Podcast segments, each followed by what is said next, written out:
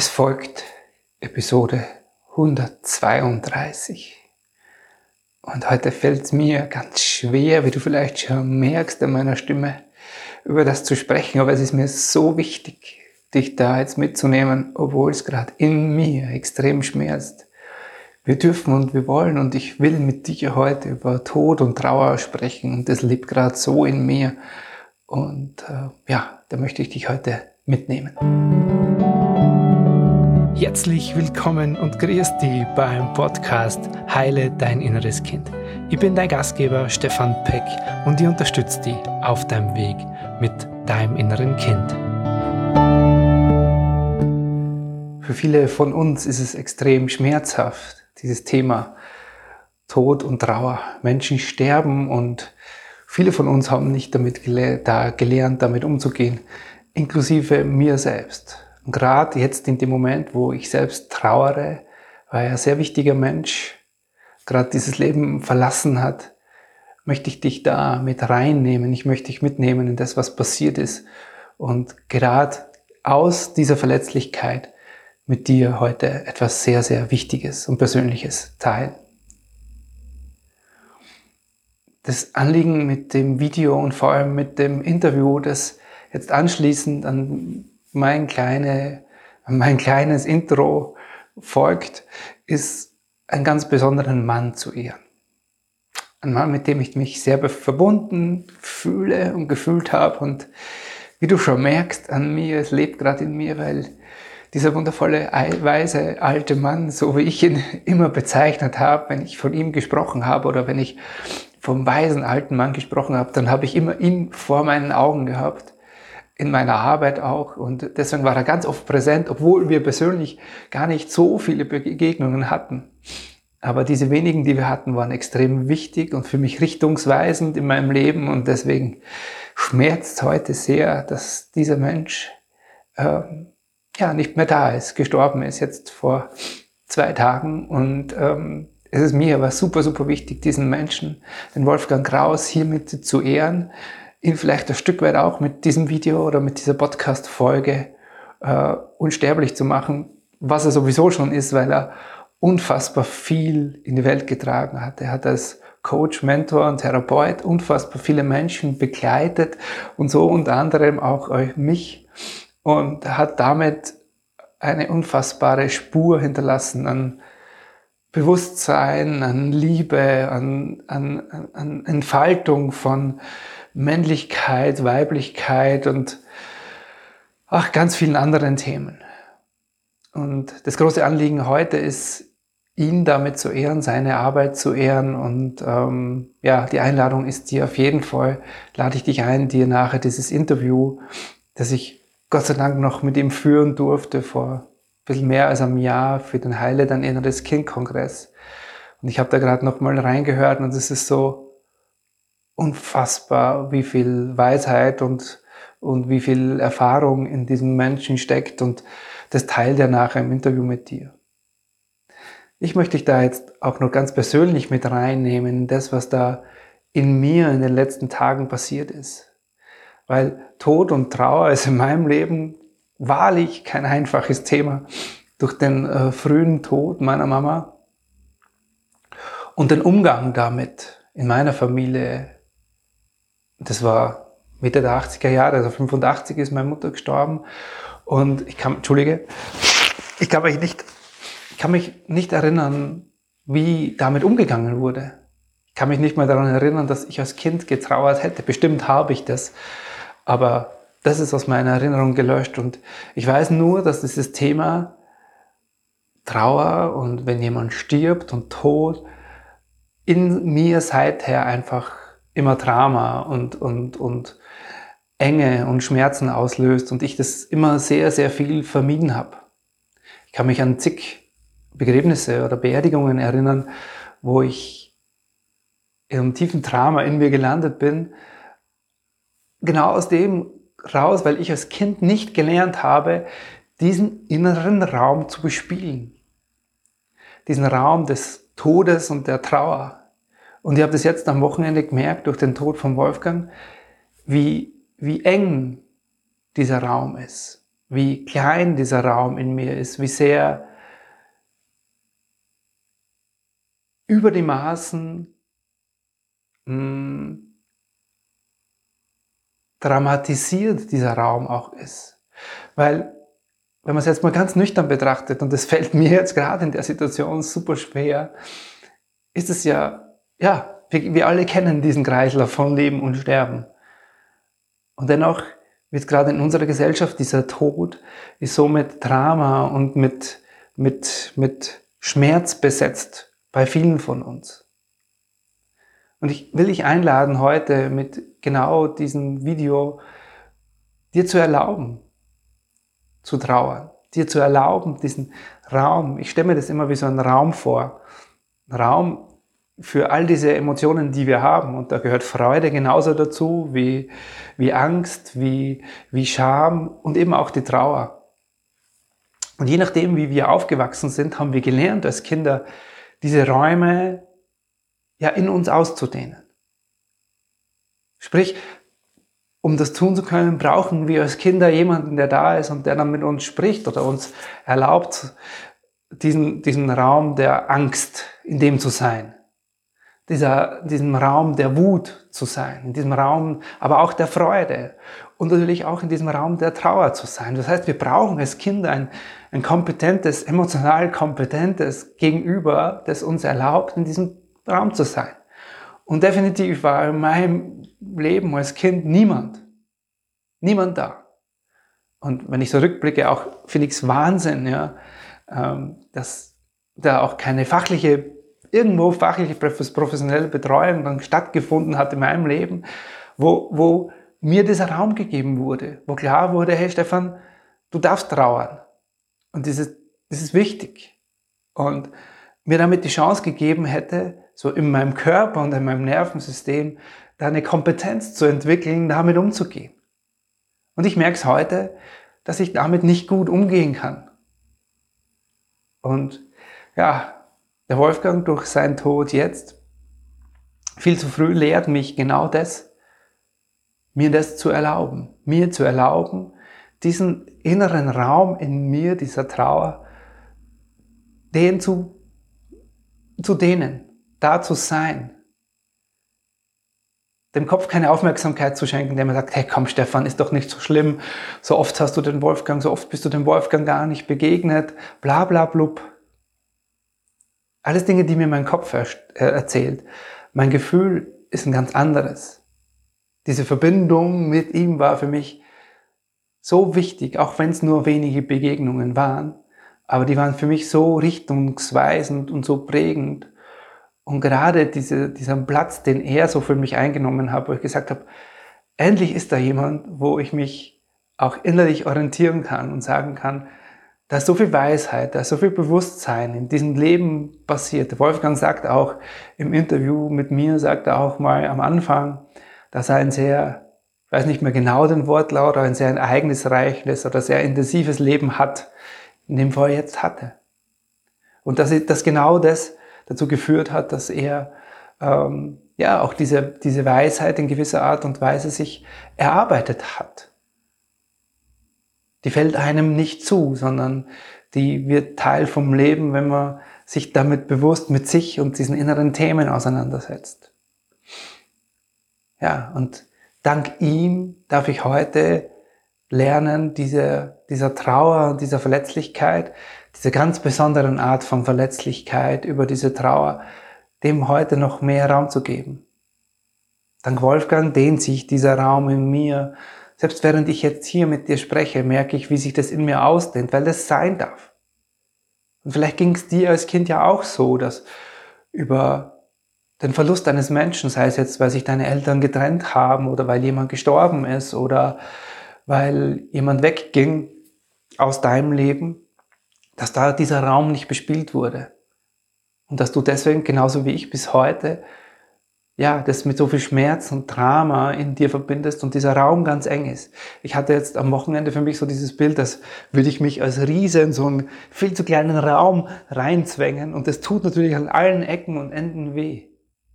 Und erst als ich begonnen habe, da reinzuatmen und meinem Körper zu erlauben, wirklich zu, innerlich zu erlauben, dass das sein darf. Dass ich da Zeit dafür brauche und immer noch brauchen werde. Diese Qualität der Trauer in mir auszudehnen.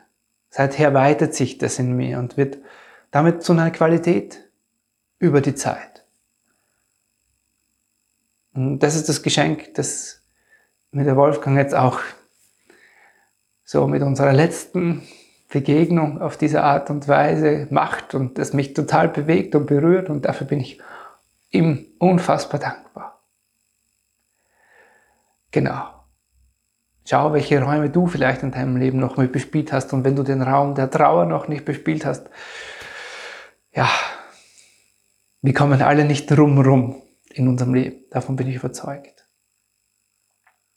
So viel zu meiner Geschichte dazu ich möchte jetzt den Raum aber ganz bewusst aufmachen und, und äh, den Raum aufmachen für den Wolfgang und ihn mit dem Interview, das ich hier mit, mit dir und mit euch teile, ähm, ihn ehren, ihm danken. Ihm danken dafür, für das, was er in diese Welt gebracht hat, welche Spuren er hinterlassen hat in so vielen Menschen, in so vielen Herzen, so viele Seelen in eine ganz andere Richtung gebracht hat, einfach durch sein Sein, durch seine Arbeit. Und dafür, ja, Danke, Wolfgang. Als Inspiration für dich, dein Inneres und auch dein inneres Kind, ist heute bei mir der wunderbare Wolfgang Kraus. Und also ich bin schon, ich merke schon, dass ich aufgeregt bin, weil ich mich total darauf freue, wie ein kleines mhm. Kind. Ja, Wolfgang, auch an dich herzlich willkommen. Ja, danke. Ich freue mich, dass ich dabei bin. Sehr schön. Äh, Wolfgang, ich darf wenn du mir erlaubst, mhm. dich vorstellen für die Menschen da draußen. Ja. Ähm, und wenn das vorgelesen klingt, dann ist es deswegen, weil es vorgelesen ist. Wolfgang, du bist äh, Heilpraktiker für Psychotherapie, mhm. Coach und Mentor. Und du bist vor allem auch in den letzten Jahren, glaube ich, immer mehr auch als Weiterbildner und Lehrtherapeut unterwegs in den Bereichen systemische Aufstellung und psychotherapeutische ja, Verfahren und Methoden. Ja. Genau. Du begleitest sowohl Gruppen als auch hm, Einzelpersonen. Und es geht oft um diese unbewussten Hemmnisse, die Menschen so in sich tragen, wo sie Blockierungen in ihrem Leben spüren, mhm. die natürlich auch zum Teil gerade auch aus der Kindheit mhm. und all diesen Prägungen kommen. Genau. Und du, äh, das, was ich bei dir gelesen habe, was ich so schön fand, du hast einen unfassbar großen Werkzeugkasten an Lebenserfahrungen. Von dem habe ich ja persönlich auch mhm. schon profitieren dürfen bei dir in den Coachings. Und du hilfst eben Menschen, diese unbewussten emotionalen Bindungen, die uns meistens im Leben irgendwo hindern, ja, die auszuräumen, zu lösen und dadurch ihr Potenzial zu entfalten. Ich hoffe, du findest dich wieder in der Beschreibung. Ja. Bist du das? Das stimmt. Ja. Ähm, durch alles, was ich in meinem Leben erlebt habe, und ich habe ein erlebnisreiches Leben, äh, bin ich dazu gekommen, zu all diesen Werkzeugen, die mir helfen, mit Menschen so umzugehen, dass es sie weiterbringt, den nächsten Schritt tun lässt, sodass sie dann selbst weiter können. Mhm. Ich bin kein Fan von langen Therapien oder Coaching-Sessions, äh, sondern die nächsten Schritte begleiten, damit meine Klientinnen oder Klienten äh, selbst weitermachen können. Mhm. Das stärkt das Selbstwertgefühl und ja, ich fühle mich da gut erfasst von dir. Mhm, sehr schön, wunderbar. Ich habe dich ja auch aus dem Grund ähm, eingeladen, weil tatsächlich, wenn ich so an weise Menschen denke, dann kommst du mir immer in den Sinn, dann gibt es noch eine Person, aber dann ist es schon ziemlich schnell vorbei und ich kann mich vor allem, also vor 15 Jahren, als ich meine persönliche Reise zu mir begonnen habe, erinnern, da gab es diesen Moment, wo ich das so schmerzlich erkannt habe, dass mir das eigentlich in meiner Familie gefehlt hat. So diese mhm. weise männliche Person, die da ist, wo du sagst, hey, ich setze mich zum Opa oder ich setze mich zum Papa und der, jetzt übertreibe ich mal, der erklärt mir das Leben oder ja. so. Ja. Wolfgang, warum ist es so? Weil ich glaube, da geht es nicht nur mir so, sondern vielen auch da draußen. Warum ja. fehlen diese weisen Männer in unserer Gesellschaft, mhm. würde ich fast schon sagen. Ja, das ist ein Thema, das in unserer Gesellschaft weit verbreitet ist, ohne dass es vielen Menschen bewusst ist. Mhm. Äh, die meisten suchen unbewusst nach Antworten, nach der Führung von weißen Männern oder weißen oder und weißen Frauen. Mhm. Äh, warum sind diese Großväter, gibt es zu wenig dieser Großväter und Großmütter? Das müssen jetzt nicht solche aus der Familie sein, es können auch andere sein. Wenn wir bedenken, was in unserer Geschichte äh, stattgefunden hat. Viele Männer äh, kamen aus den Kriegen nicht mehr zurück, waren in Arbeitsprozessen dann, äh, die sie erschöpft haben und äh, gesellschaftliche Entwicklungen, will ich jetzt gar nicht so weit drauf eingehen, haben dazu geführt, dass eine materialisierte, eine materialistische Ausrichtung da war, äh, wo eine in der Natur und in einer Spiritualität gegründeten Weisheit kein Platz mehr war. Mhm. Das haben die nicht gelernt. Und wenn man, äh, und das habe ich jetzt auch durch meine Biografie bedingt mh, hm, festgestellt, wenn wir zurückschauen, was war vor 70, 80 Jahren, vor 100 Jahren, äh, da war der große Erste Weltkrieg, dann der Zweite Weltkrieg, dann kamen die Jahre des Aufbaus. Äh, es ging darum, die Existenz irgendwie zu sichern. Und früher waren die Menschen in den Kirchen oder irgendwie hatten dort einen Halt. Das ist heutzutage auch nicht mehr der mhm. Fall. Ähm, jung und alt ist eine Ergänzung.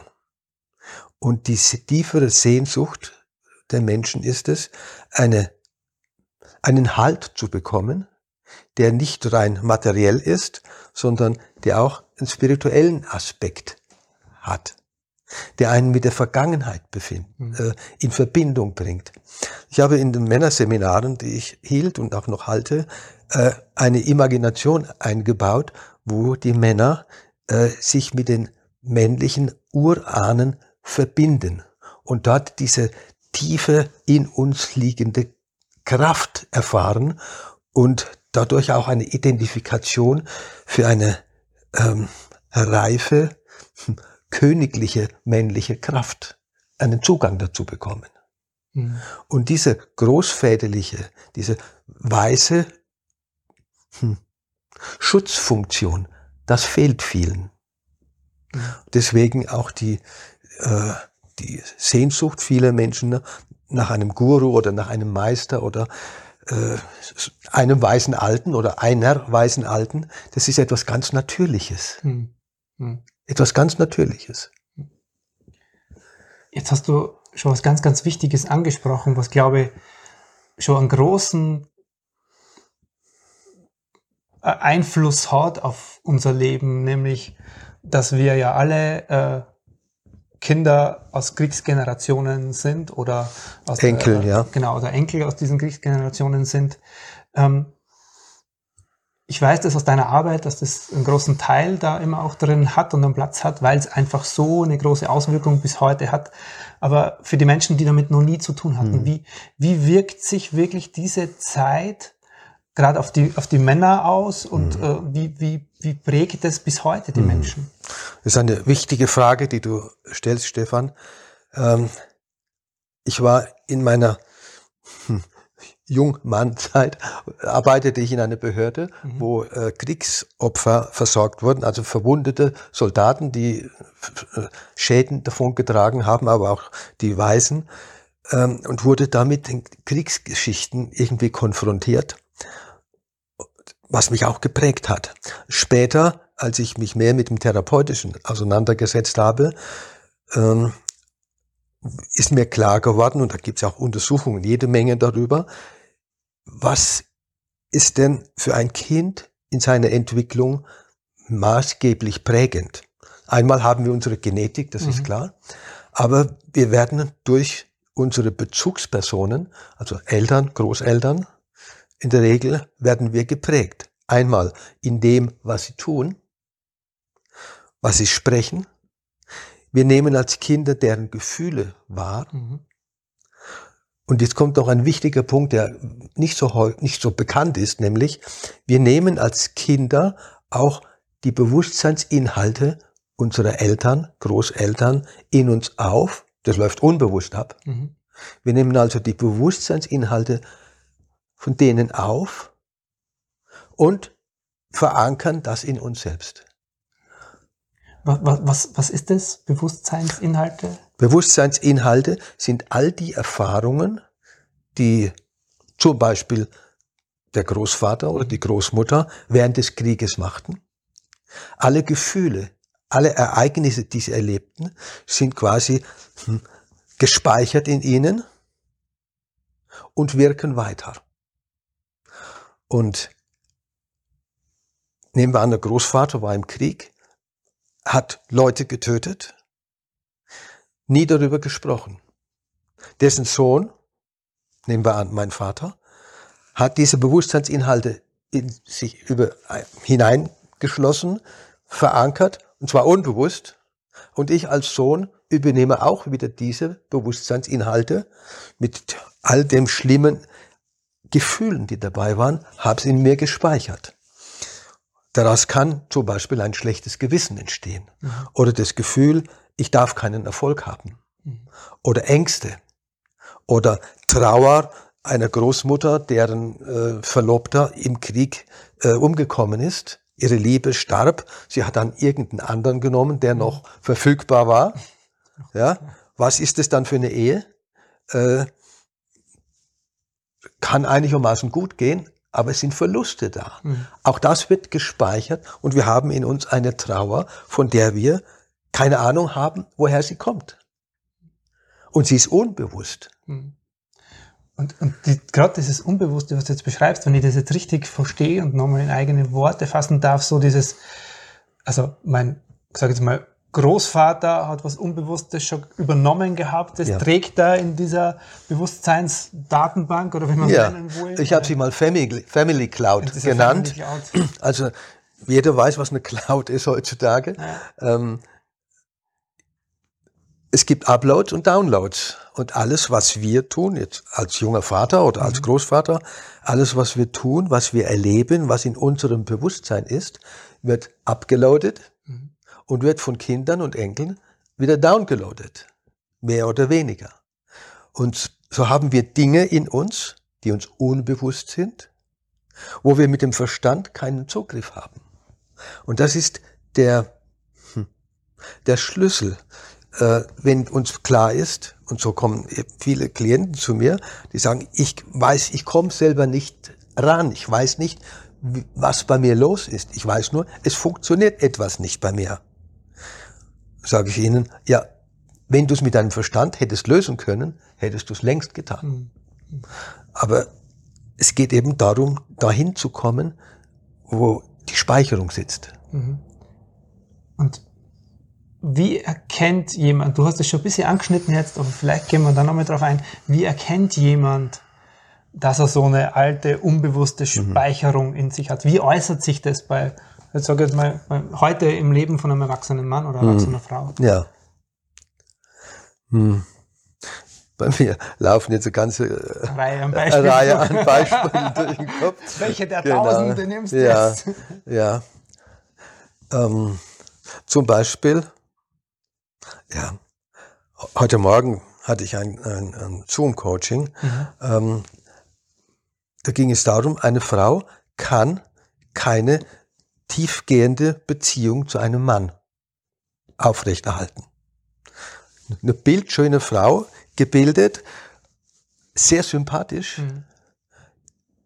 ist aber traurig, hat depressive Symptome, also der Antrieb ist heruntergesetzt, die Stimmung ist nach unten.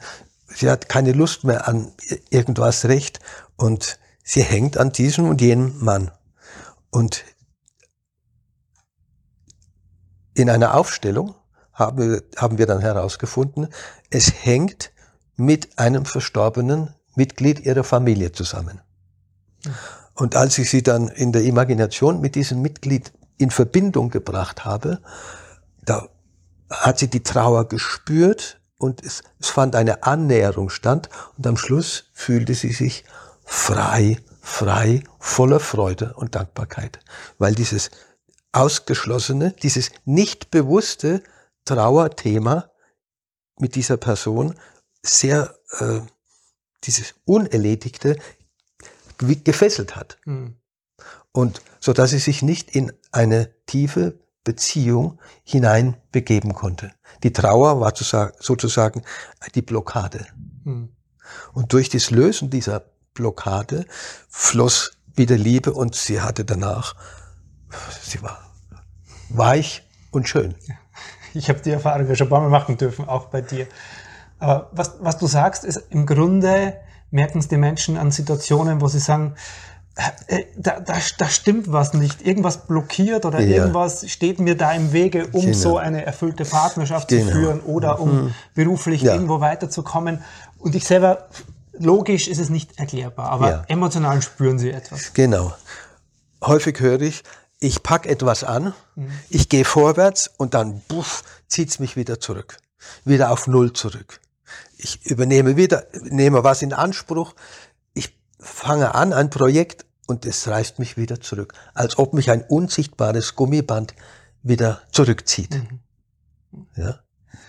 Genau auf dieses unsichtbare Gummiband, das ist ja auch so der Kern deiner Arbeit immer wieder, dass du diese unsichtbaren Gummibänder sichtbar machst. Hm. Äh, wer hat die wann in uns installiert? Ja. Hm. Wo du? Wer hat die installiert? Eigentlich wir selbst. selbst. Ja. Wir sind ja, wenn wir in ein Familiensystem hineinkommen, als Kinder vollkommen angewiesen auf Papa und Mama. Hm. Oder Oma und Opa, also eine, die nahen Bezugspersonen. So. Wir saugen alles auf wie ein Schwamm. Wir bemerken, wir nehmen wahr, wie die Beziehung zwischen Papa und Mama ist.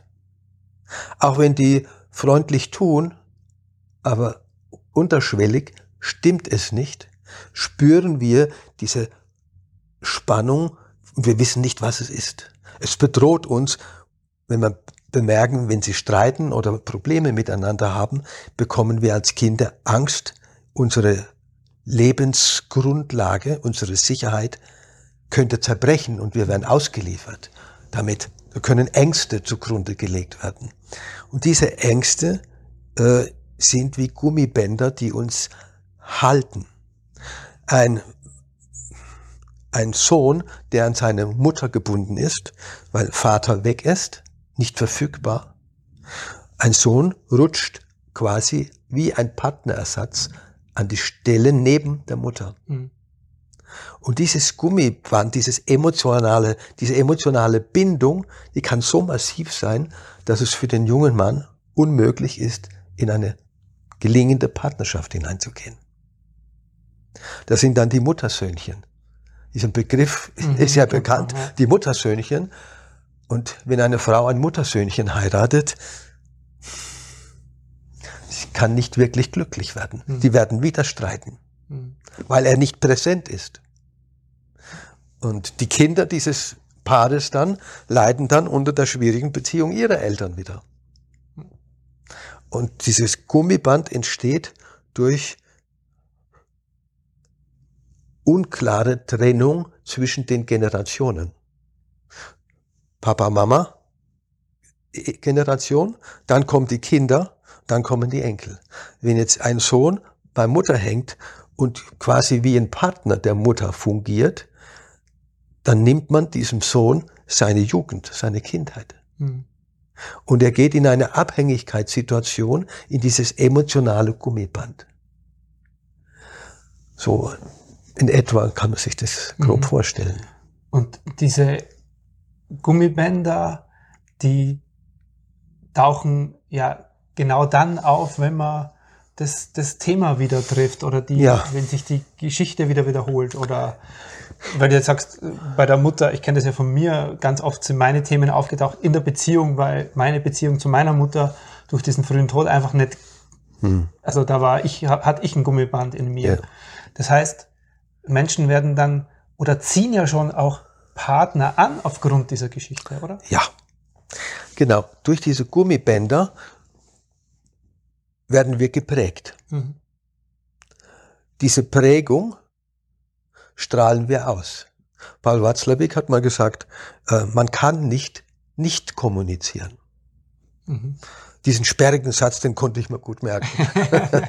Merke ja, auch. man kann nicht nicht kommunizieren. Anders formuliert, du kommunizierst immer. Mhm. Du strahlst etwas aus wie eine Antenne, rundum. Und du empfängst entsprechendes. Senden und empfangen. So, das heißt, wenn ich nun ein Mamasohn bin, suche ich mir oft eine aus oder lass mich finden von einer, die quasi wie eine Mutter ist. Mhm. So, dann komme ich als Muttersöhnchen in eine Beziehung, wo ich eigentlich Mann sein sollte zu einer Frau, habe hab mir aber eigentlich eine mütterliche, dominierende Partnerin gesucht, die eigentlich einen Mann suchte, Mhm. aber ein Muttersöhnchen bekommen hatte. Dann gibt es Probleme. Und wenn Leute Probleme haben, dann gehen sie zum Therapeuten oder zum Coach. Mhm. Und lassen sich helfen. Lassen sich helfen. Und wenn der Therapeut oder der Coach das erkennt und diese systemischen Zusammenhänge erfasst, natürlich können auch Kindheitstraumata da sein, das sind wieder andere Gummibänder an einen Täter, aber bleibt mir bei diesem Beispiel Mutter-Sohn, wenn das dann erkannt wird, dann kann man etwas tun. Mhm. Dann kann man auch eine Ehe retten, die schon etliche Jahre ähm, andauert. Aber das ist dann äh, harte Arbeit. Das ist Arbeit. Ja. Das sind diese Gummibänder. Mhm. Und da gibt es viele verschiedene Gummibänder. Alles, was den Kinder, Eltern betrifft. Äh, auch was das berufliche Leben betrifft. Nehmen wir an, der Großvater hat eine Firma an die Wand gefahren. Viele Leute haben ihr Geld verloren. Da ist es quasi wie eine Schuld in der Familie. So, wenn wir jetzt von dieser Family Cloud ausgehen, dieses Schuldthema ist in der, in, im Familienbewusstsein, im Gedächtnisfeld dieser Familie. So, es, jetzt wird jemand geboren in dieses Gedächtnisfeld hinein und macht Downloads und hat dann irgendwie das Gefühl, ich muss was wieder gut machen. Mhm. Helfersyndrome werden damit geboren. Hm? Oder das Gefühl, ich darf nicht Erfolg haben.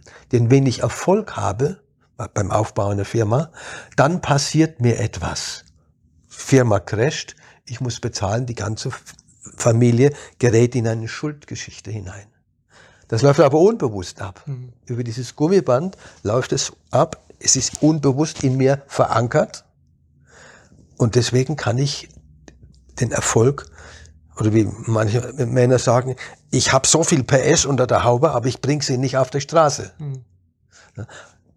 Darin, Im Hintergrund sind dann solche Dinge. Solche Gummibänder. Ja. Gibt es da, gerade weil ich das Thema so wichtig finde und auch noch viel zu wenig, gerade für die Männer, gibt es da Mhm. gerade speziell Gummibänder, die so von, für, für, bei Männern auftauchen, was du in deiner Arbeit beobachtest? Oder Mhm. Ja. ist das...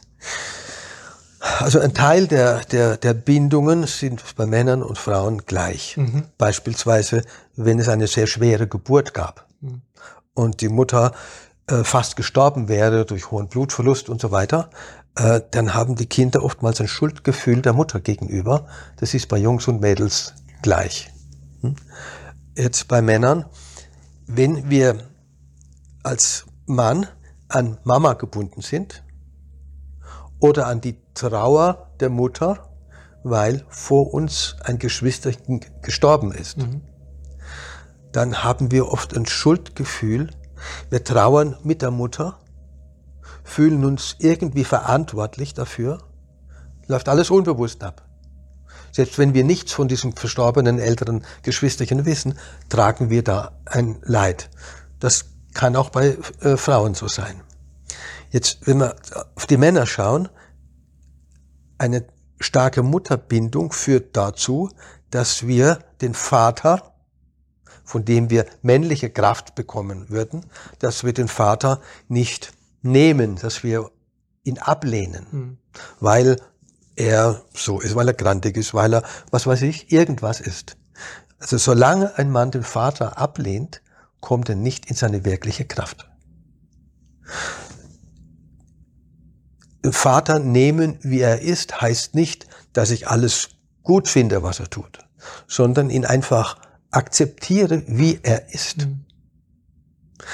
Und ähm, vor kurzem war eine ältere Dame da, deren Vater äh, im Naziregime schlimme Dinge getan hat und sagte, ich kann nicht verstehen, warum er so war.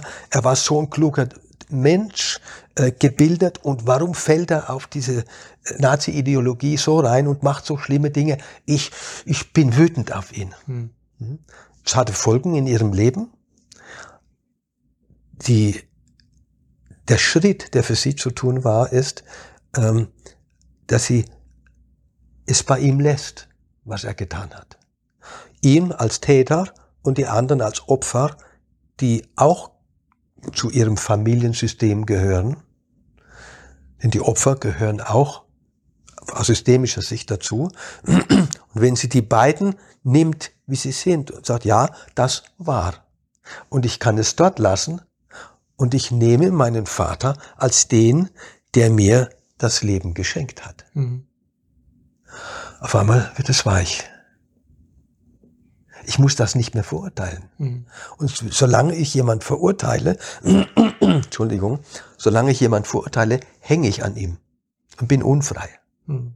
Und wenn ich habe diesen diesen Prozess selber ausgiebig durchmachen müssen, und es hat viele Jahre gedauert, bis ich meinen Vater nehmen konnte, wie er ist. Und heute habe ich ein wunderbares Gefühl mhm. zu ihm, auch wenn er schon 20 Jahre verstorben ist. Mhm.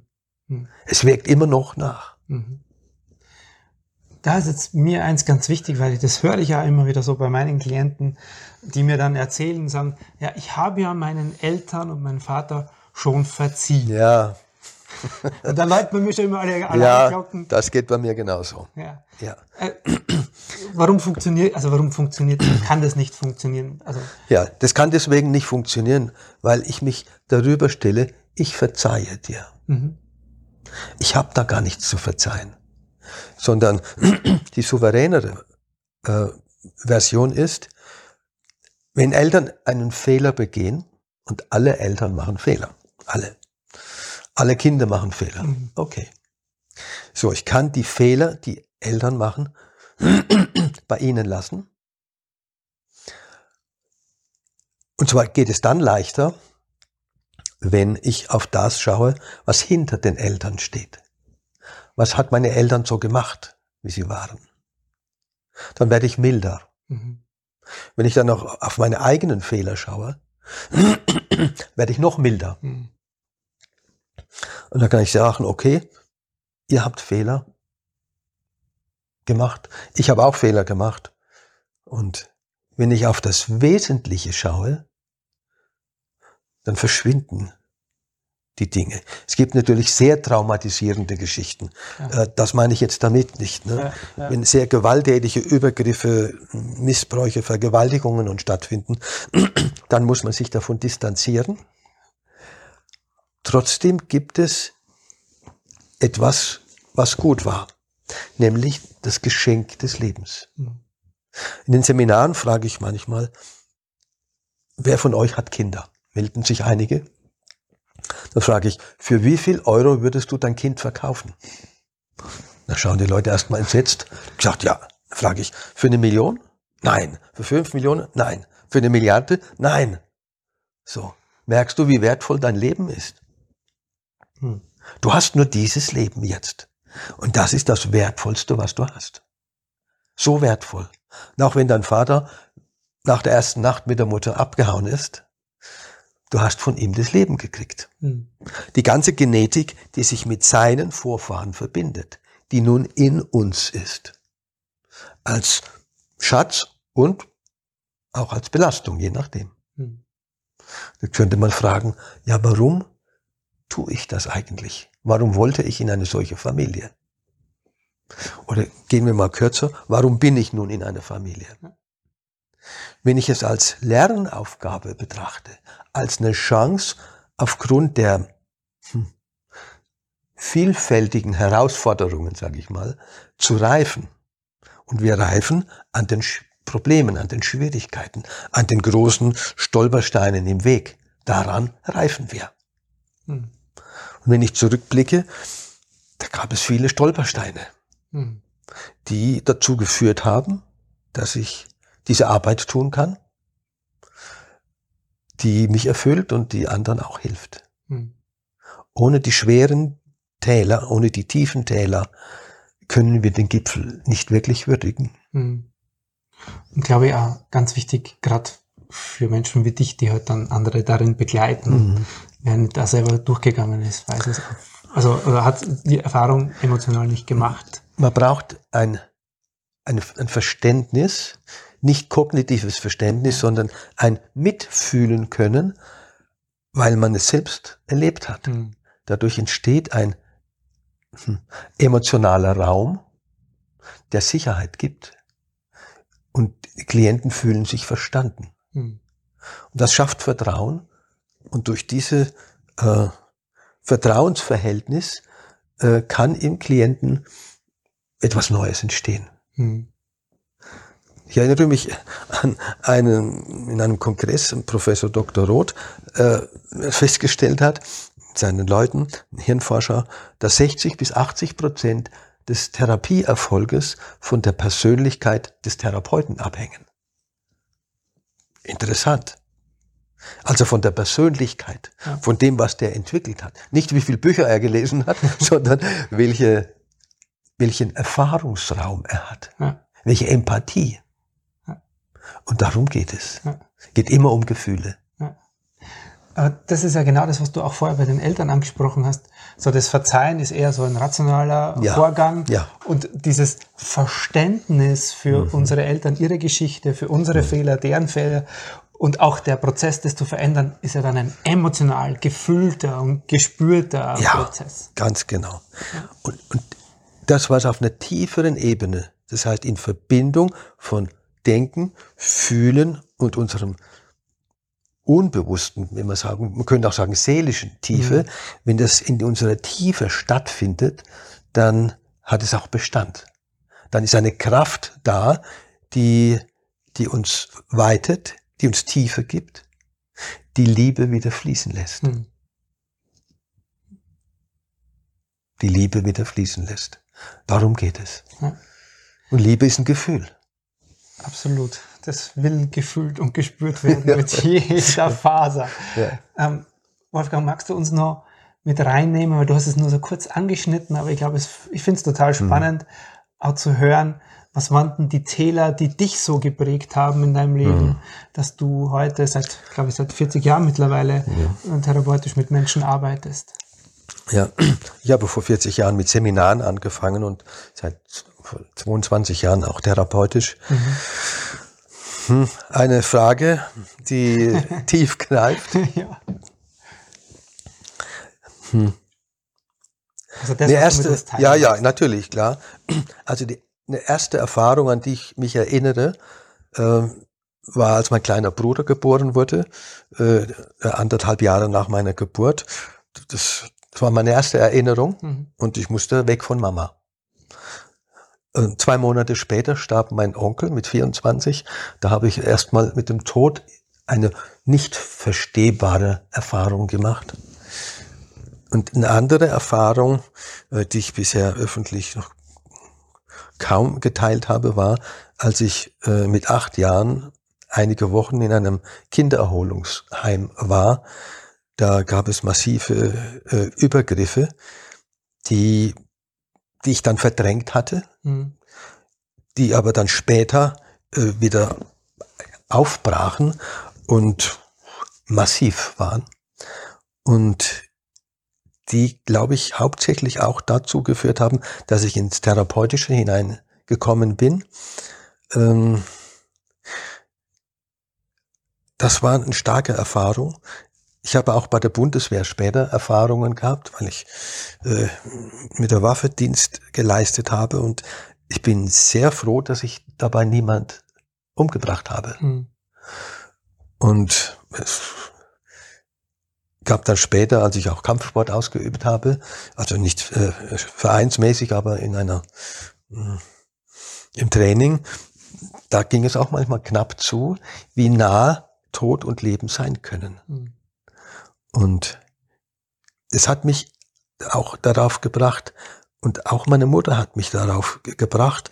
Sie war spirituell offen und hat mich hm, ermuntert, äh, hat mit dem Blick geöffnet, dass es Dinge gibt, die man mit den Augen nicht sehen kann. Mhm. Und ähm, dann Meditationen kennengelernt. Äh, mit 18, 19 hat es dann begonnen, relativ jung. Vor allem zu der Zeit auch noch. Ja, das war ja quasi, ja, ja quasi ja. das haben noch nicht dann, viele gemacht. Damals. Und dann fällt mir gerade ein, weil du dieses, dieses, diese Seite aufschlägst, äh, mit 21 etwa war ich ähm, bei einem Meditationsveranstaltung einer Amerikanerin und die machte mit den 40, 50 Teilnehmern im Raum erst einen Vortrag, dann eine Meditation. Und bei dieser Meditation war ich so entspannt, so tief drin. Und plötzlich bemerkte ich, dass ich immer größer wurde. So zwei Meter, zwei Meter fünfzig. Es war ein wunderbares Gefühl. Mhm. Und plötzlich, es hört sich irgendwie crazy an, aber plötzlich schwebte ich aus meinem Körper heraus und schwebte im Raum dieses Saales oberhalb meines Körpers und schaute nach unten, sah dann meine damalige Freundin und noch andere, sah die Leute da sitzen, hörte auch, was die Frau da vorne sagte und dachte, wow. Aber es war, das Wow ist schon zu grob gesagt, sondern wow. mhm es war ein Wunder, diese Out-of-Body-Experience, die man, von denen ich auch mal gelesen hatte. Aber da machte ich dieses, diese Erfahrung. Ich schaute mich dann um und da sah ich diesen Tunnel, von dem auch bei Nahtoderfahrungen berichtet wird. Dachte, aha, ich hatte schon mal ein Buch darüber gelesen. Dachte, aha, das ist also dieser Tunnel. Der Ausgang. Der Ausgang. oder der Zugang. Oder keine Ahnung, ne? da, da ist er. Ne? Und am Ende war das Licht. Und dachte ich, Mhm. Da würde ich gern hin. Schupp, war ich durch. Und war dort in einer Landschaft äh, und hab dort ja Erfahrungen gemacht äh, und dann da möchte ich jetzt nicht weiter drauf eingehen, aber war sehr interessant, sehr mhm. zielführend für mich und stimmig. Da sagte ich, ich will wieder zurück. Schupp, war ich wieder zurück, schwebte im Raum als ob ich nie weg gewesen wäre. Vielleicht mhm. war ich auch nicht weg. Ne? Ich war weiterhin in diesem Raum. Und dann wollte ich wieder zurück in den Körper. Nein, ich wollte nicht zurück. Aber ich musste zurück. Ich, noch nicht fertig, ich war noch nicht fertig. Ne? Ich hatte noch Dinge vor. Ich war 21. Ne? So. Und dann okay, ich in diesem kleinen Körper. Ich war ja groß, war groß. Und gesagt, okay, ich, ja, ich muss da rein. So, wie gehe ich jetzt in diesen Körper hinein?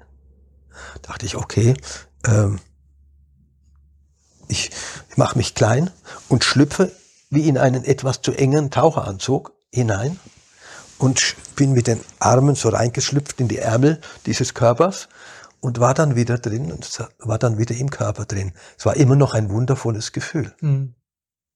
Okay, ich mache es jetzt kurz. Irgendwann musste ich mich wieder bewegen. Ne? Die Veranstaltung war zu Ende. Meine Freundin wisperte mit mir ins Ohr, Wolfgang, ist alles in Ordnung?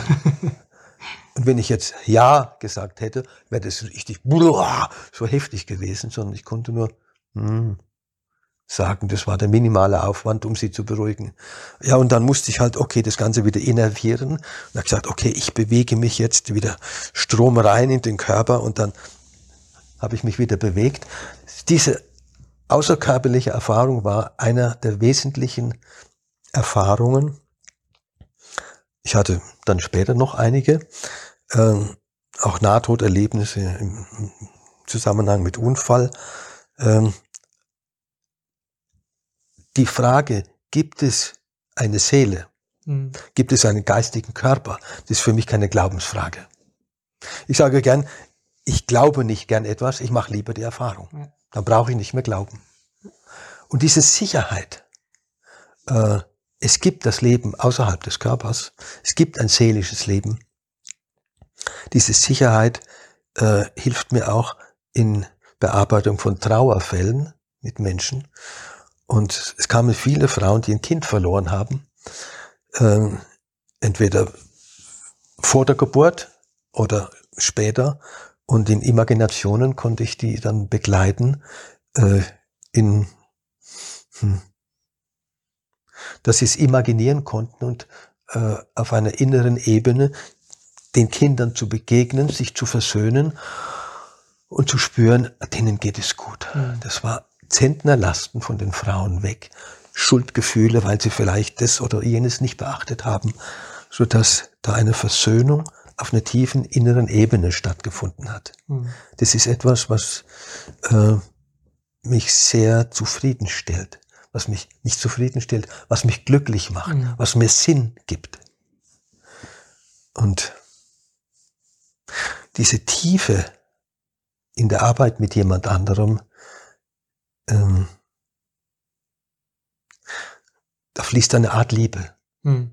Die ist nicht personenbezogen, sondern die ist, die ist universell. Universell. universell. Ja. Genau. Ja. Und das erfüllt mich. Mhm. Das, das, ist total spürbar und strahlt aus jeder Phase aus dir ja, raus. Das erfüllt mich. Mhm. Einen Punkt möchte ich da noch kurz rausgreifen, weil es jetzt ein paar Mal gefallen ist und was. Mich auch in meinem Leben ganz lang beschäftigt hat, mhm. nämlich das Thema ja. Trauer finde ich, ist auch so ein gesellschaftliches Tabuthema bei uns ja. und findet aber in, in, Wahrheit ja, finde ich, in jedem Veränderungsprozess ist es ein Loslassen und ein Betrauern. Ähm, was, was, sag jetzt mal, läuft da aus deiner Sicht falsch bei dem Thema oder warum können wir damit nicht richtig umgehen? Ja. Wir haben, oder die meisten Menschen haben nicht gelernt, ähm, Gefühle zuzulassen. Gerade Männer tun sich schwer, mhm. äh, weil das als Schwäche ausgelegt wird. Dabei ist es eine Stärke, Gefühle wahrzunehmen, erstens. Zweitens, diese Gefühle zu artikulieren und drittens, sie auch vielleicht auch, nicht vielleicht, sondern auch auf andere Weise auszudrücken. Mhm. Durch eine Geste, durch eine Umarmung, dadurch, dass ich Trauer ausdrücke in einem Instrument oder in einem Tanz oder auch einfach weine. Das ist ein Zeichen von hm, emotionaler und sozialer Kompetenz. Trauer sehe ich als ähm,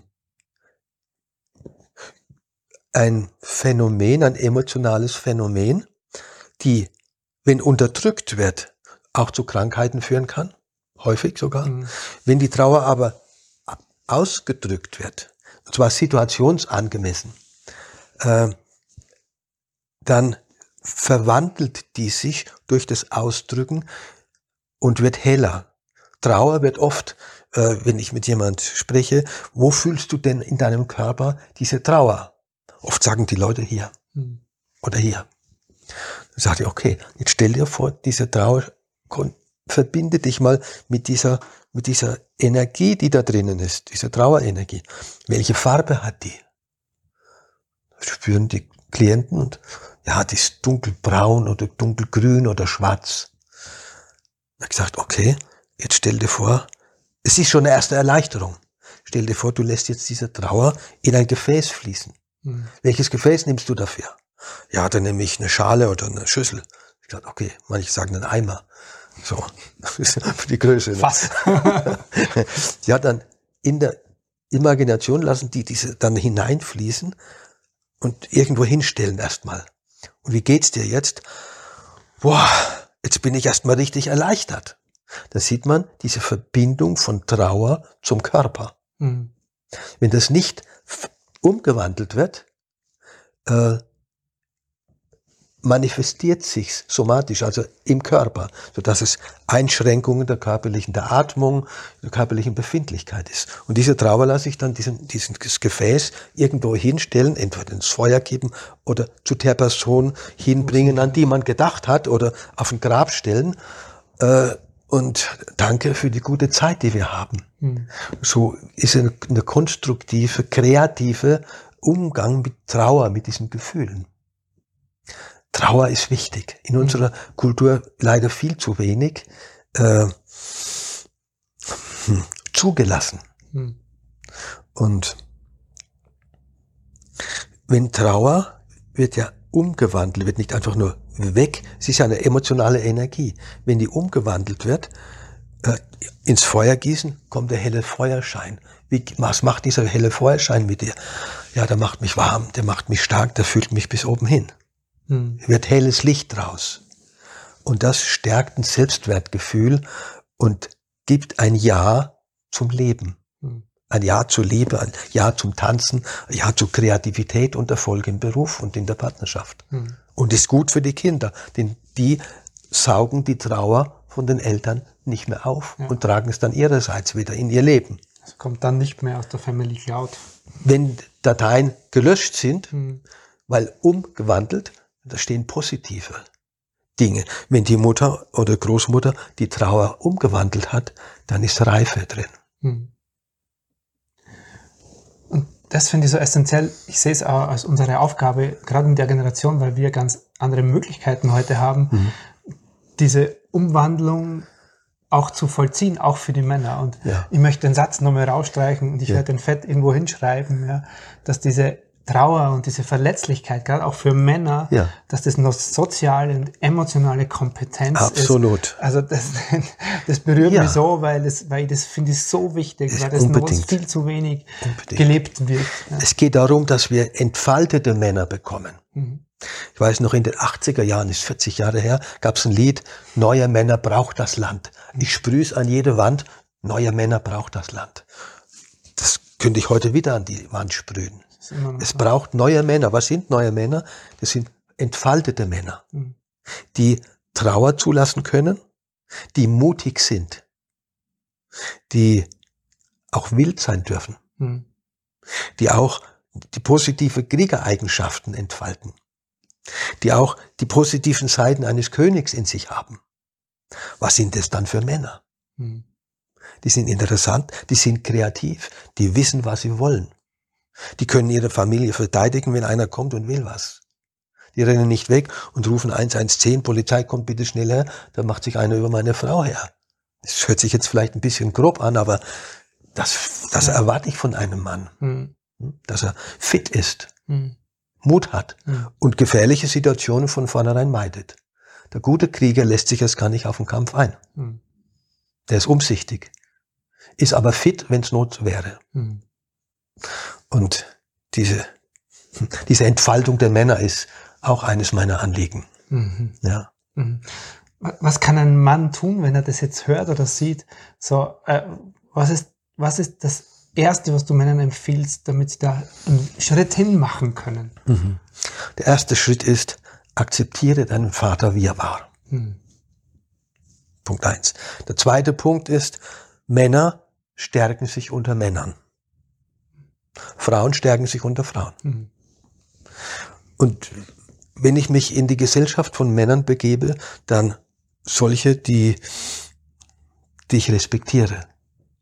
Wo es nicht um dumpfe Kumpanei geht, sondern, und halbstarken Gehabe, sondern es geht gar nicht darum, jetzt immer über Männerthemen zu reden, sondern Männer gehen auf den Berg. Männer spielen Karten und gehen dann nach Hause und sind zufrieden.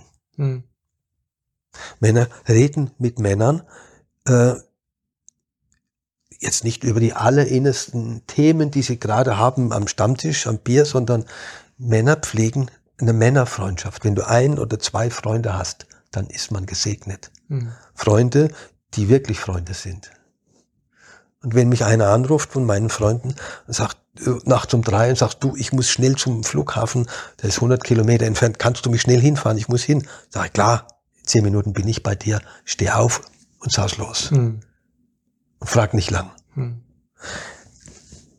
Dieses Männer stärken sich unter Männern. Klärung mit dem Vater. Hm. Und ein Mann sollte wissen, was er will. Und was er nicht, was er nicht will. Das ist bedingt das eine, hm. das andere. Das heißt, wenn ich weiß, was ich will, dann habe ich schon mal einen ganz guten Schritt gemacht. Denn Männer, die nicht wissen, was sie wollen, sind noch in einem jugendlichen Modus. Mhm. Erst wenn ein Mann weiß, was er will, dann kann er es auch tun. Ja. Dann hat er eine Klarheit und ist in sich. Ja. Das sind so die ersten Schritte. Mhm.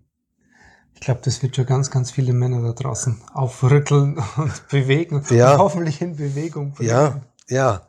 Also mir liegt es äh, am Herzen, weil ich von Frauen höre, äh, wann magst du endlich wieder Männerseminare? Ich möchte meinen Mann zu dir schicken. Ich dachte, naja, okay, kannst du natürlich machen, ist gut. Ja. Ähm, neuer Männer braucht das Land, das stimmt. Und ich tue halt meinen Teil dazu. Ja. Jetzt auch mit neuen Männerseminaren. Und die Versöhnung mit dem Vater und das Verabschieden der Mutter aus der Kindbeziehung. Rausgehen, ich bin erwachsener Mann und meine Mutter soll sich mit meinem Vater mhm. befassen. Deren Ding ist nicht meins. Mhm. Ich gehe raus und gehe mit meinen Freunden oder ich gehe mit meiner Frau meinen Weg. Mhm. Und wie machst du das konkret, wenn du sagst, äh, wie, wie arbeitest du da mit die Männer, damit sie das können? Mhm. Also entweder über Familienaufstellungen, mhm. das ist ein sehr effizienter Weg, oder ich mache ihnen im Einzelnen äh, bewusst, welche Verhaltensmechanismen pflegt die Mutter ihm gegenüber, wovor muss er sich schützen und eine klare Grenze ziehen. Das ist ein wichtiger Punkt, klare Grenze ziehen. Hm. Er muss nicht jeden Samstag kommen und wird dann bekocht mit seinen Lieblingsspeisen. Und ist immer als Mülleimer, als seelischer Müllschlucker für Mutter da. Hm. Das ist nicht die Aufgabe des Sohnes. Also Klärung von der Mutter, klare Grenzen und dieser äh, ein wichtiger Funktionsprinzip für das Gelingen einer Beziehung ist, dass man klare Grenzen zieht. Das, was meine Frau und mich betrifft, das ist unser Thema. Was meine Mutter, die hat nichts in meine Beziehung hineinzureden. Definitiv nichts. Nicht im Außen tatsächlich, aber auch nicht emotional innen. Genau. Hm. Also die klare Abstand, der gute Abstand. Heißt nicht, ich stoße jemand weg, aber es gibt klare Grenzen. Hm. Das Problem von Papa und Mama haben die zu lösen, nicht ich. Hm. hm. Also ein klarer Abstand. Nicht im Sinne, ich liebe dich nicht mehr, sondern weil ich mich liebe, ist es wichtig, dass ich den gesunden Abstand habe. Aber ich komme gerne und wenn ich da bin, bin ich da. Aber dann gehe ich auch wieder und bin bei meiner Frau. Das sind so ein paar erste wichtige Schritte. Mhm. So die, die Männer und diese Männer in entfaltete Männer zu bringen, ist ja. das so dein Herzensanliegen? Das ist eines meiner großen Anliegen. Mhm. Hm? Äh, natürlich auch Frauen, äh, wenn ich jetzt an die letzten Aufstellungsseminar denke, da waren jetzt die Hälfte Männer, die Hälfte Frauen, worüber ich immer glücklich bin. Das ist immer schon. Meistens sind es mehr Frauen. Ja.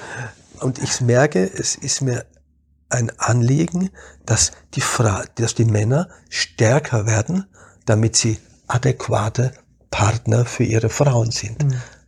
Weil wenn die zu schwach sind, leiden die Frauen und er fühlt sich auch nicht gut und versucht zu kompensieren, indem er noch schneller rennt und noch stärkeres Auto kauft oder noch schneller auf den Berg hochsteigt. Der kompensiert er bloß etwas. Es ist ein Ersatz. Es ist nicht das, was er eigentlich tun müsste, ne? sich zu entfalten und als gleich starker Partner in dieser männlich-weiblichen Polarität zu sein. Mhm. Und es fehlt so stark in unserer Gesellschaft. Mhm. Und ja,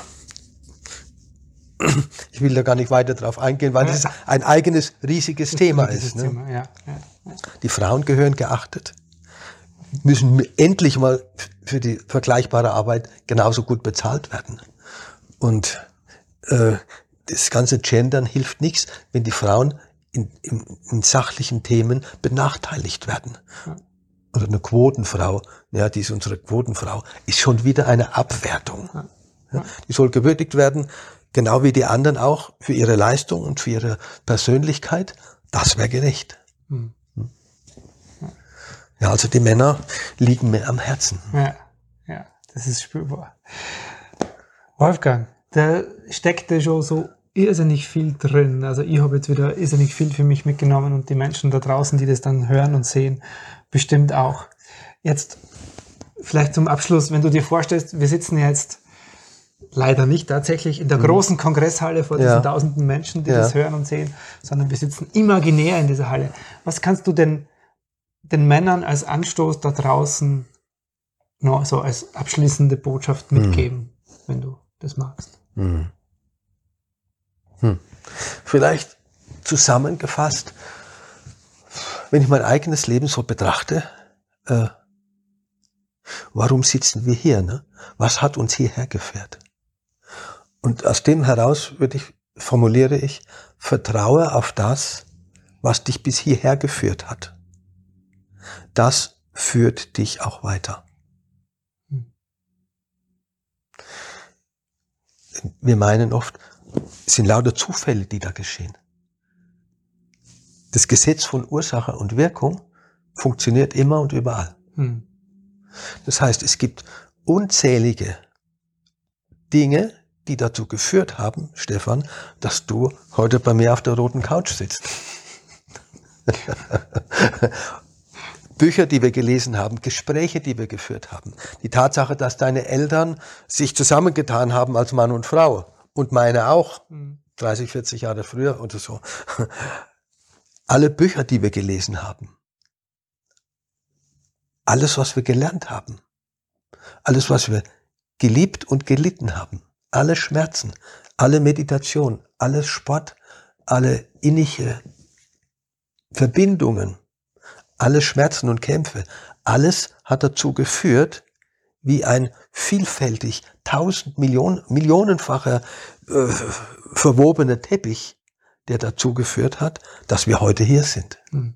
Eine Intelligenz, die der menschliche Verstand nicht begreift. Mhm. Zusammengefasst, vertraue auf das, was dich bisher hergeführt hat. Das führt dich auch weiter. Stefan. Vielen Dank, Wolfgang. Vielen Dank. Vielen, vielen herzlichen Dank. Das Gespräch hat mich wahnsinnig gefreut. Danke für. Es freut mich, dass du mich besucht hast und dass wir gemeinsam heute das äh, geschaffen haben. Danke dir. Wolfgang. Sehr gerne. Sehr gerne. Vielen Dank, Wolfgang, wo auch immer du bist und auf welche Art und Weise wir auch uns mal wieder begegnen werden. Es war mir eine große Ehre, dass du Teil von meinem Leben warst. Ich möchte nur mal kurz etwas vorlesen, was du in diesem Interview gesagt hast. Entfaltete Männer lassen Verletzlichkeit zu, sind mutig, dürfen auch wild sein, entfalten positive Kriegereigenschaften, tragen die positiven Seiten eines Königs in sich. Du warst auf jeden Fall König und weiser für mich immer und wirst es immer bleiben. Weiser alter Mann. Danke. Herzlichen Dank, dass du dir heute wieder Zeit für dein inneres Kind genommen hast.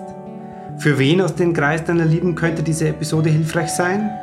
Wenn dir jemand einfällt, dann leite ihr oder ihm doch gerne den Link zur Episode einfach weiter. Geh dazu auf das Teilen-Symbol rechts oben in der Episodenansicht. Von Herzen danke dafür und bis zum nächsten Mal hier im Heile Dein Inneres Kind Podcast. Dein Stefan Peck. .com